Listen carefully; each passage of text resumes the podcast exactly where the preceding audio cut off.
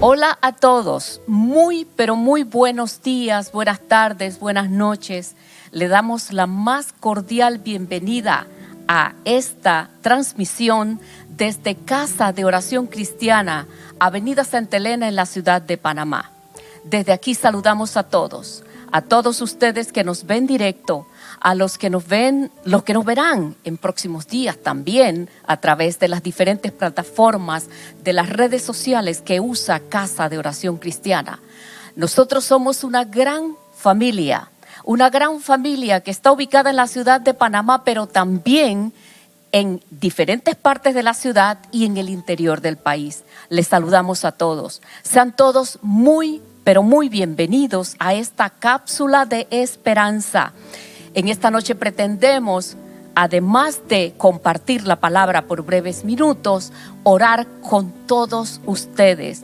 Oremos todos juntos porque nuestro Dios Todopoderoso reina. Muy bien, mis queridos amigos, mis queridos amigos y hermanos, la Biblia, la Biblia está llena de historias fascinantes, cada una muy particular siempre em, las historias de la Biblia están entrelazadas las unas con las otras. Y hoy estaremos hablando de cómo los hijos de Dios pelean sus batallas, cómo gobiernan sus luchas, cómo se rigen a través de la vida, usando el caso de la antigua Israel. Muy bien, iniciamos de esta manera hablándoles acerca de qué sucedió en el tiempo antiguo con Israel, en una de aquellas batallas que tuvieron. Josué en el capítulo 24, verso 24 dice así, los israelitas le dijeron a Josué, serviremos al Señor nuestro Dios, lo obedeceremos solo a Él. Esta era la respuesta del pueblo de Israel en un momento dado en que Josué estaba en sus últimos días de vida. Josué había conducido al pueblo de Israel. Lo, eh, él hizo todo lo que se le había encomendado. Josué entró a la tierra prometida, conquistó la tierra prometida, distribuyó la tierra prometida, o sea, los preparó para vivir allí. Pero Josué pasó a la presencia de Dios. Josué murió y murieron todos los ancianos que con él trabajaron.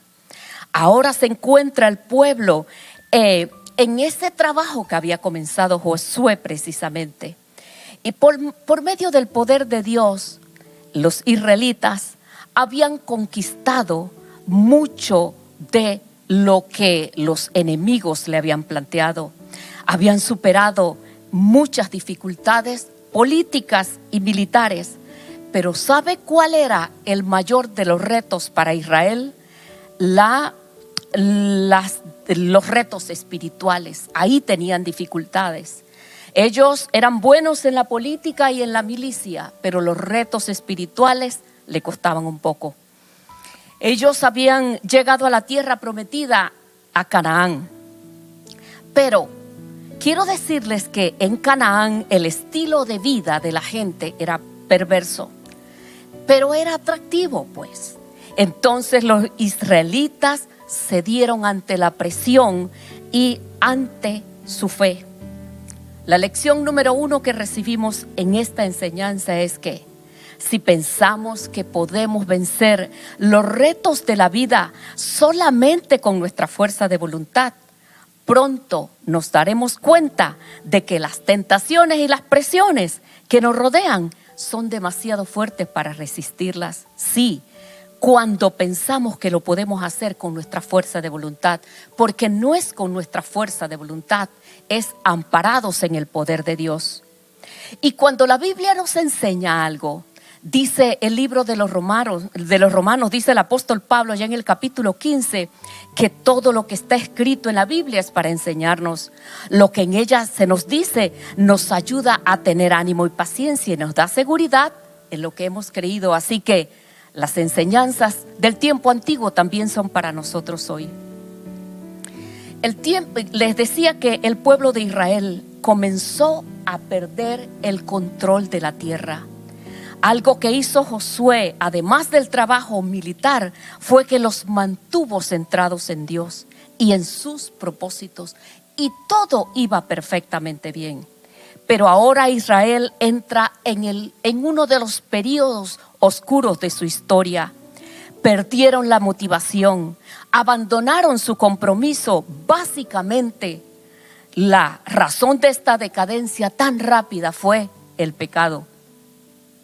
El primer factor que a ellos los distanció de Dios fue una obediencia parcial. Se les había dicho antiguamente que ellos tenían que sacar a los amigos, a los enemigos de, esa tierra. Pero ¿qué hicieron? No sacaron a los enemigos por completo, los dejaron allí. Y esto les permitió que se unieran en matrimonio con ellos, rindieron culto a sus ídolos. Y dice el libro de los jueces en el capítulo 17, que era una época en que cada uno hacía lo que bien le parecía según su propio criterio. ¿Cuál fue el resultado de esta desobediencia? Poco tiempo después los israelitas se convirtieron en cautivos de sus enemigos y desesperadamente nuevamente le piden a Dios que los salve y que los rescate del enemigo. Así que la lección número dos que aprendemos hoy es que la obediencia parcial es desobediencia a Dios. Pero seguimos la vida del pueblo de Israel a través de la historia, a través de la historia, es, es de esta manera. Viven en paz por un tiempo, pero pronto desobedecen nuevamente a Dios y como consecuencia acaban siendo oprimidos por sus enemigos. Y así era una y otra vez. Pero ahora, en este momento de la historia, Israel se encuentra en grandes y graves problemas, en problemas serios. Entonces, Dios que es misericordioso y que es fiel a sus promesas, que es muy fiel a su pacto, por amor levantó jueces que los liberaran. Pero ¿quiénes eran los jueces? ¿Y qué hacían? ¿Quiénes eran ellos? El séptimo libro del Antiguo Testamento recibe el nombre de el libro de los jueces. Y este título se le da a las personas que gobernaron sobre Israel durante un periodo que va desde Josué hasta Samuel. Se les llama jueces según el capítulo 2, verso 16 del libro que lleva ese nombre, aunque la función principal de ellos era la liberación de los hebreos oprimidos por medios militares. El libro de los jueces cubre una brecha histórica amplia, desde la muerte de Josué hasta la inauguración de la monarquía. A la vez, eh, el libro de Josué nos revela que tanto moral como políticamente, este pueblo descuidó su herencia religiosa y acomodó su fe al paganismo que lo rodeaba. También revela la, necesidad que tenía el pueblo de unidad y de la firmeza de un gobierno. Y ahora nos introducimos en este libro fascinante, el libro de los jueces. Esto abarca un periodo de 325 años registra seis periodos sucesivos de opresión y de liberación y las historias de doce jueces o libertadores. Esta es la historia de los jueces, que no eran perfectos, pero que Dios los usaba. Jueces nos habla del pecado y sus consecuencias. Y hablando en una forma muy actual, mire cómo era esto de ese pecado que cómo, actúa el pecado en la humanidad. Es como una herida cuando tenemos una herida abierta o cuando tenemos un problema viral o un problema infeccioso. Primero se infecta, se transmite, contamina el cuerpo y contamina a otros. Así, el pecado eh, es la misma forma que actúa el pecado a través de la historia, que crece y se esparce y yo sé, queridos amigos, que por siete meses nosotros hemos aprendido y escuchado y sobreescuchado acerca de algo parecido. Así trabaja el pecado. Primero se contamina, la herida se contamina, el virus llega, la infección llega, pero esto se esparce y va minando y va contaminando. Y esto fue lo que sucedió en aquel tiempo. Pero mire la historia. Existe un periodo trascendental del libro de los jueces al que yo quiero hacer alusión hoy. Y fue el periodo dirigido por Débora. Débora fue la única mujer juez entre doce hombres. Débora tenía grandes capacidades para dirigir como mediadora, como asesora y como consejera. Cuando se le llamó a dirigir, pudo planificar, dirigir y delegar el proceso que tenía que llevar a cabo. Tenía el don profético y era una compositora extraordinaria de canciones. Pero junto a Débora como mujer tenía que eh, eh, existir alguien que dirigiera la parte militar. Y ese fue Barak, quien la acompañó en esta misión. Y Barak era el encargado de reunir a los guerreros de Israel para la batalla. Y dice que el capítulo 4 del el libro de los jueces dice que el pueblo volvió a hacer lo malo ante los ojos del Señor y fueron oprimidos por 20 años. Sin piedad los cananeos los oprimieron. El comandante del ejército enemigo se llamaba Císara y tenía, dice, 900 carros hechos de hierro. Pero los israelitas esperaron 20 años de opresión, de luchas, de humillaciones por parte de lo que ahora eran sus enemigos, hasta que llegó el día en que clamaron al Señor por su ayuda y el Señor no se hizo esperar.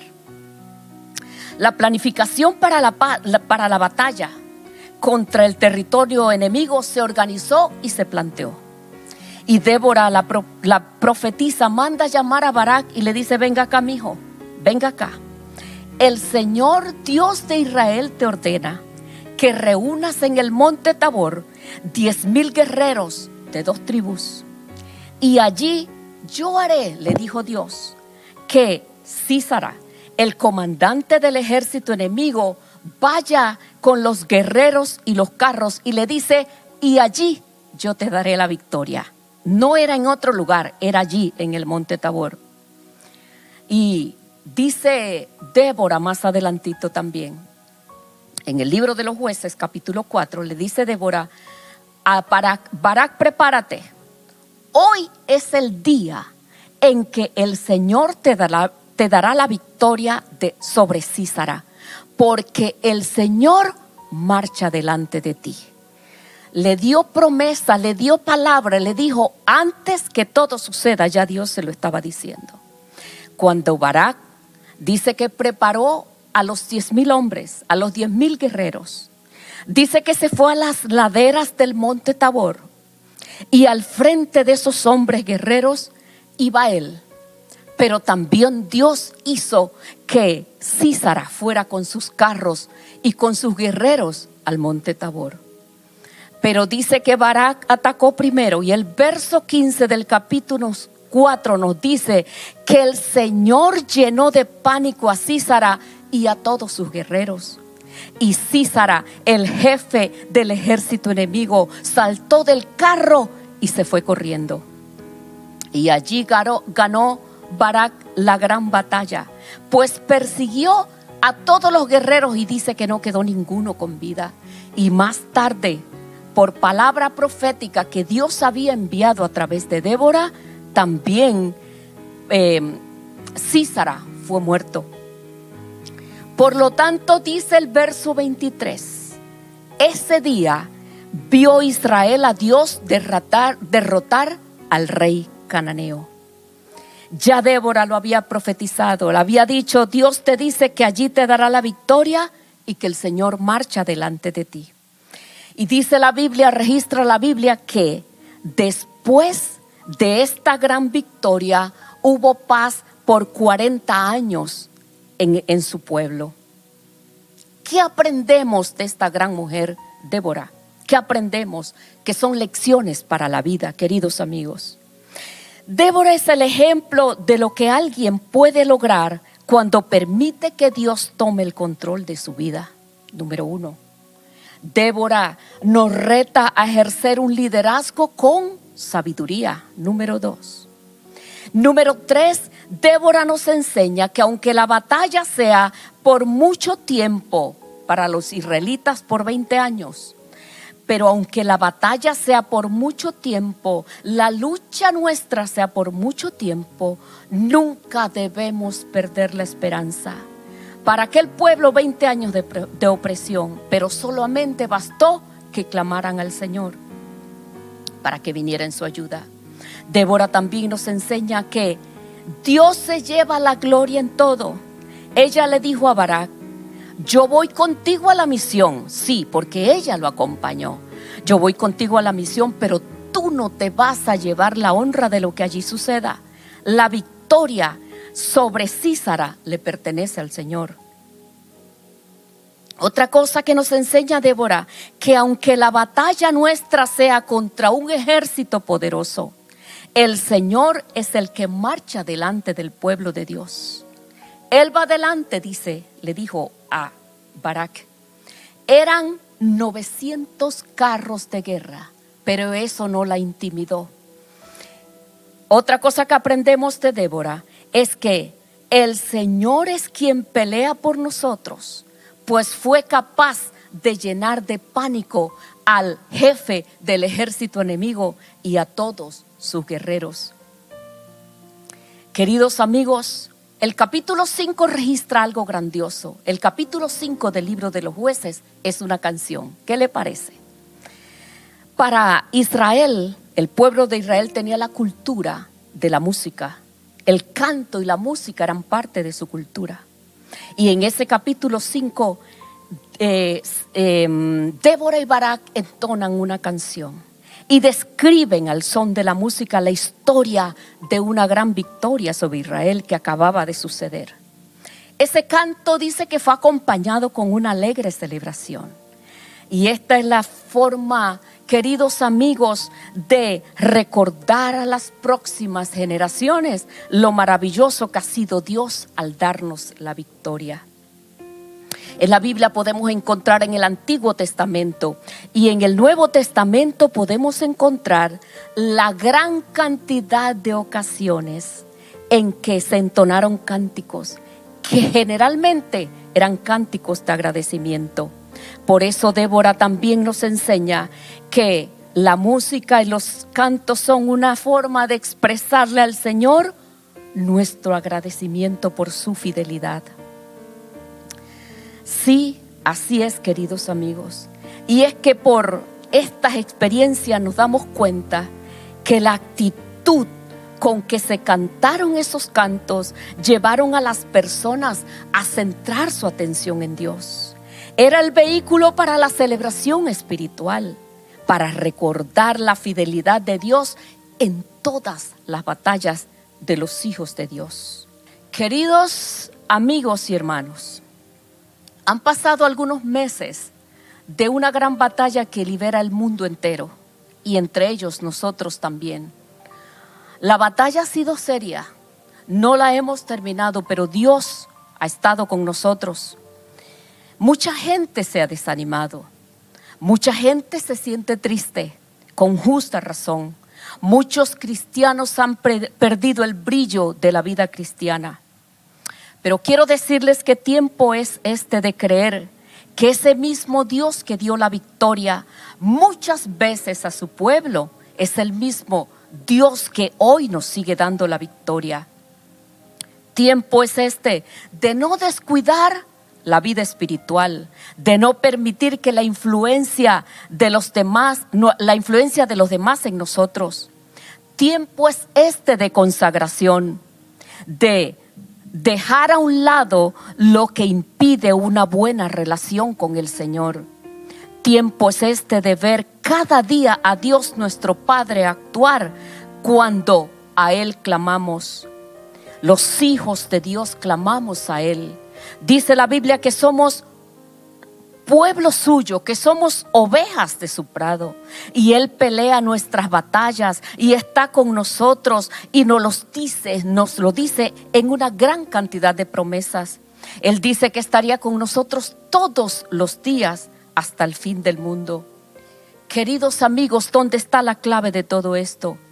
La obediencia al Señor será nuestra victoria. Sí, la obediencia al Señor será lo que nos acompañará a liberar esta batalla tan grande que libramos. Yo quiero que en este día nosotros nos solidaricemos con los que padecen necesidad. Así como muchas personas se encuentran en luchas y batallas. La enfermedad ha herido a algunos, a otros los ha herido la necesidad económica. Muchos otros los ha herido el duelo, la tristeza, la pérdida. Las pérdidas han hecho mella en el corazón de mucha gente.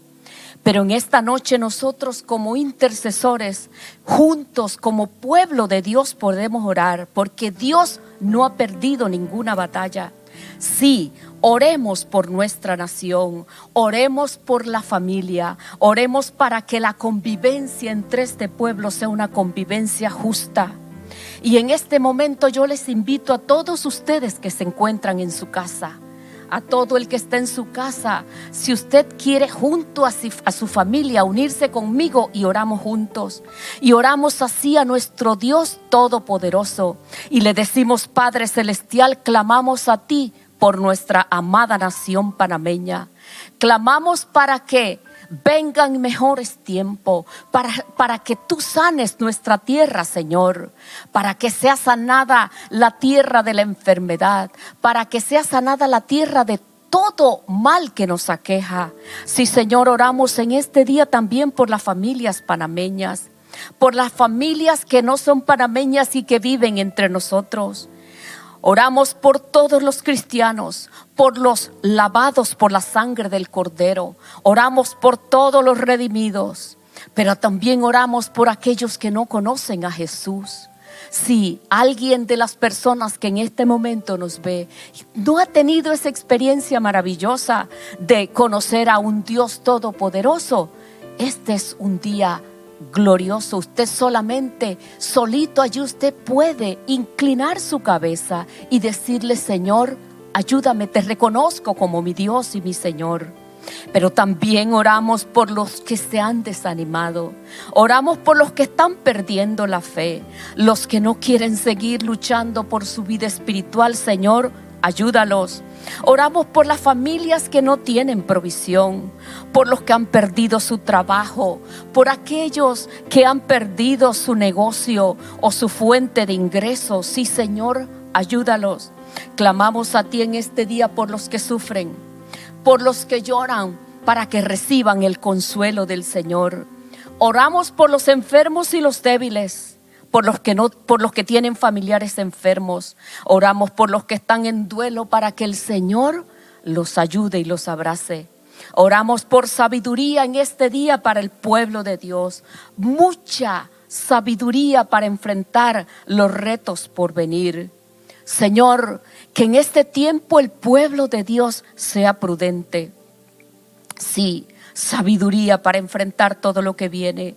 Ayúdanos a ser prudentes en las inversiones, sagaces en los negocios y cautos en las compras. Así es, sí, Señor, ayúdanos en esto. Ayúdanos, Señor, ayudar a otros a ser solidarios con los que sufren. Todavía el Señor va delante de su pueblo. Todavía el Señor va delante de su pueblo todavía el Señor marcha delante de los que temen a su nombre. Todavía el Señor salva a su pueblo de la lucha contra el enemigo. Todavía nuestro Dios tiene poder. Todavía el Señor Todopoderoso reina. Yo bendigo a todas las familias a esta gran familia llamada Casa de Oración Cristiana le bendigo en este día. Que el Señor les bendiga y que les guarde. Que el Señor haga resplandecer su rostro sobre sus vidas.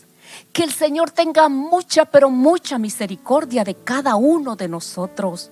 Que el Señor traiga paz, paz en sus corazones, paz en medio de su lucha y paz en medio de su tormenta. Que el Señor añada bendición cada mañana y cada día a los escogidos. Que el Señor ponga paz en su casa. Dios le bendiga abundantemente. Les esperamos a todos. A todos ustedes les esperamos en los diferentes servicios nuestros. No olvide que los sábados usted puede venir al templo aquí y reunirse con todas las medidas de seguridad. Que Dios le bendiga abundantemente y nos vemos en la, en la próxima cápsula de esperanza.